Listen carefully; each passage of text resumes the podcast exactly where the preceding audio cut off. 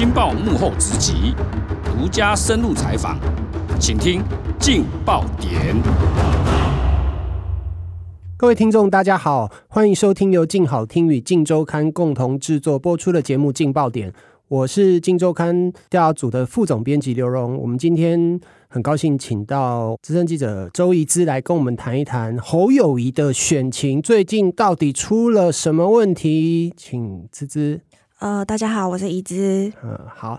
最近啊，因为新北板桥私立幼儿园发生这个喂药的案子，一直在延烧，已经开始选总统的侯友宜刚好面临到很大的政治风暴哈。那现在这个案子让侯友宜选情跟市政两头烧了。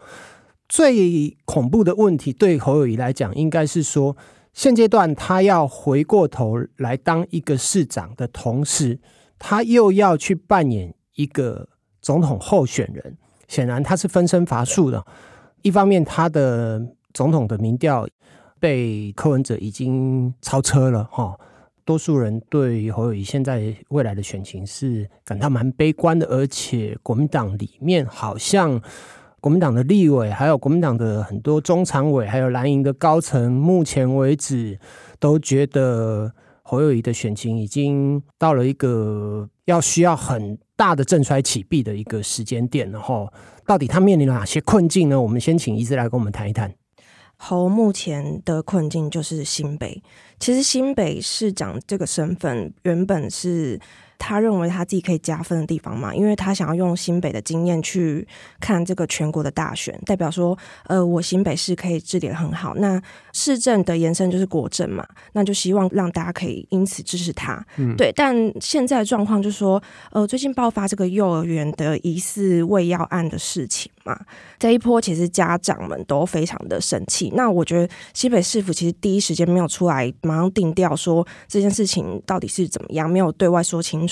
因为其实从五月十四号开始，警方有接到报案嘛，到教育局跟检警组成专案小组，甚至到六月的时候才废止这个幼儿园的立案许可。其实这过程已经。几乎快要一个月了，嗯，所以外界会觉得说，哎，市府为什么处置上慢半拍，还是怎么样？就是你的危机处理在哪里？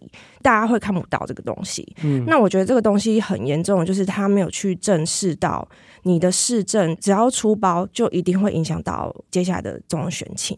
他变成陷入一个代职参选的这个魔咒了，他摆脱不了这样子。对，对嗯嗯、那显然他一直在沿用参选新北市时候的这个模式，包括他的竞选团队啊。还有他在回答媒体啊，甚至于他在所有的论述上，都还是根基于所谓的总归那句话，就是“后后做代际”了哈。嗯，那显然这句话在选总统的时候好像已经失灵了哈。嗯、我觉得现阶段好像不是只有深蓝的问题而已，因为大家都一直在讨论说郭董的支持者没有归队啊，然后韩粉没有归队啊。嗯、那现在侯友宜好像他最大的问题是他。最根本的支持者，他的喉粉跑去哪里了呢？呃，我觉得啦，国民党内根本就没有喉粉这件事情。嗯，呃，我必须直白的这么说。嗯，对，因为其实韩粉跟郭粉都是非常明确的。嗯，应该说这是侯的优势，也算是。包袱，嗯，因为他选市长的时候，可能走的是中间路线，对，像我们现在去看卢秀燕市长，他也是走这样的路线，那你可以好好的当一个市长没有问题。可是当你进到一个大选战的情况下，就已经不是一个市长的格局了，对，等于大家会反思，比如说侯他过去没有对一些重大议题表态或是说明，大家都不知道他的国政到底是怎么样子，嗯。呃，从侯友谊现在的问题分析起来，哈，我觉得他最大要解决的议题，当然是柯文哲已经稳拿了两成以上的这个民调。现在所有不管是任何机构做的民意调查当中，柯文哲的这个支持度是掉不下去的。那他要在未来的这个一个月当中，如果要想办法爬到老二的话，他就要先想办法把柯文哲先压下去。在党内的这个制度上面来讲，他现在需要去拉拢的是哪几方面的势力呢？一直你的看法？呃，其实我觉得侯的问题就在于说，他现在想走中间路线，但是深蓝那一块真的跑掉了，或是处于一个未表态的状态。或是真的跑去柯文哲那边了。刚刚也有谈到说，柯他其实就是有年轻人那一块有至少两成以上嘛，这就是他的铁粉在。但是侯这一块是很缺乏的，所以我觉得在深蓝这一块他没有去处理，会对他的选情造成很大的影响。所以接下来我认为呢，他应该要赶快去见郭台铭，还有见韩国瑜、嗯、这两个人，把他们都找回来，嗯，解决党内支持者对他的的疑虑，这样子。那看起来他要怎么样去解决这个韩粉哈，还有郭粉的这个支持度？要怎么样让他们回归，应该是下一阶段蛮重要的一个课题啊。另外一个角度就是，一直有刚刚提到的，就是柯文哲好像在应对这些部分的时候，其实他是相对从容的。可是好像侯友谊没有这方面的能力，你的观察呢？其实刚刚有聊到这个部分啊，就是说，呃，比如说柯文哲，然后赖清德，好了，这两位还在担任市长的时候，他们会对一些重大的议题表态。那其实侯过去这八年来是空白的，对，一来是你对重大议题的缺席，然后二来是你对党内的一个疏离，嗯，所以其实。他的问题在于说，总统大选是蓝绿归队了。嗯，那他陷入一个迷思，就是说，当初在选新北连任的时候，他觉得不管怎么样，深蓝都一定会归队，因为他觉得说，比如说像新店深蓝选区好了，他觉得票开得很好啊，公投时候虽然骂岁月静好，但也没有怎么样啊，还不是开得很高。可是现在问题是说，现在已经进到总统大选，而且这一次的局势是三个人选，包括柯文哲，柯文哲因素就应该要考虑进去。呃，另外一个问题就是说，国民党内现在已经有一股声音，然后当然在这一期的稿子当中，其实一直有提到，就是他们认为说，柯文哲现在已经变成是反民进党的民意依归，也就是说，在台湾的政治光谱里面，其实是有一群人认为应该是要政党轮替的。那这些人一旦认为说侯友宜其实是没有办法扳倒。民进党的时候，这些人会不会转而就去支持柯文哲？那当然，这个在民调光谱里面，呃，我们也很明显的看到，就是侯友谊在四十岁以下的这个支持者，其实他是远远落后柯文哲的哈。对，柯文哲在四十岁以下的声量，当然他是连赖清德都没有办法超越的。然后，嗯、那另外一部分就是说，在这个所谓的显性的选民当中，侯友谊现在陷入了很大的麻烦。了哈，那他现在要怎么样来？摆脱这个困境呢？我相信国民党里面他的团队也有人一直不断的要给他一些建议，甚至于党中央的这个竞选团队其实也希望说能够跟侯阵营来做对接了哈。尤其是七月二十三号，国民党要举行全代会，要正式提名侯友谊参选总统的时候，剩下一个多月三十天，他要怎么样赶快上轨道呢？我觉得侯现在能打的就是诸侯牌。目前蓝营执政有十四个县市，对国民党的一个盘势来讲，说是有利的嘛？那怎么会选情还这么低迷呢？所以我认为呢，这个部分就是侯他会去拉这个诸侯全力来辅选。他们阵营也在规划说，接下来是不是考虑跟县市长请他们就当竞选主委，还是什么之类，大家全力下来辅选。那党中的部分的话，党内现在也在考虑说，希望主席朱立伦亲自来操盘。这一局，因为其实猪跟猴他们现在已经是生命共同体了，嗯，所以应该说侯也好，朱一伦就会好。那侯也不好，朱一伦也不会好到哪里去。对，呃，我觉得用命运共同体来形容他们，现在他们等于是在同一条船上，就对了。是啦，是。但我的看法，另外可能要修正一下，就是说，现在跟侯友宜在同一条船上的，不是只有朱立伦而已啊。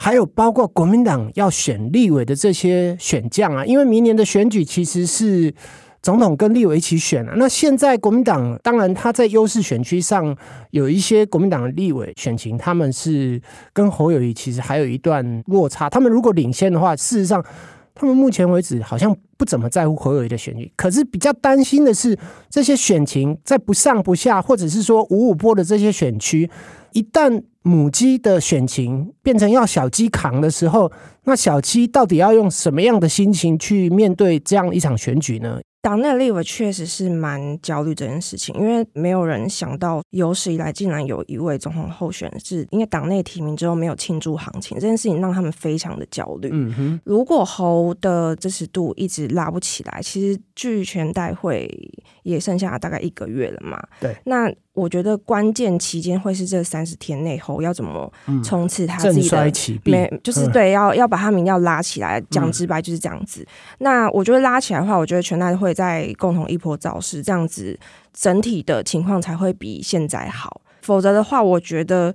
变成小鸡扛母鸡的话，那可能大家就会想说，那我就过我自己的选情就好了。可能对总统大选就不一定会这么的上心。嗯，对，这是侯要去思考的事情。你其实，在稿子里面有提到一个，就是他们有建议说，侯要想办法打团体战，然后，但是这个跟诸侯结合，嗯、比方说执政县是去年。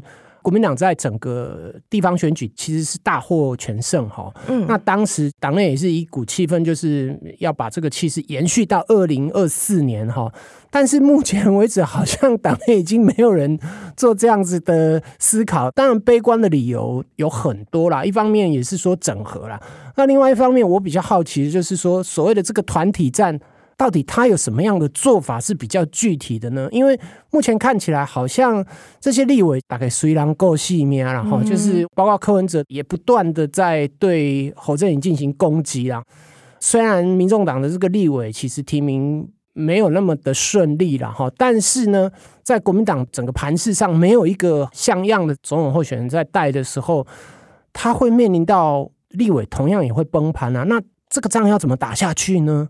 现在县市长为什么他要打诸侯牌，就是去拉拢这些县市长的原因是在于说，你蓝营的基本盘你要先拉回来。嗯，可是有一个问题是说，蓝营有十四个县市长没有错，可是你去看，很多人都是已经第二届了。对，那我我的意思就是说，第二届了。接下来能去哪里？嗯，那这些人势必会很努力的复选。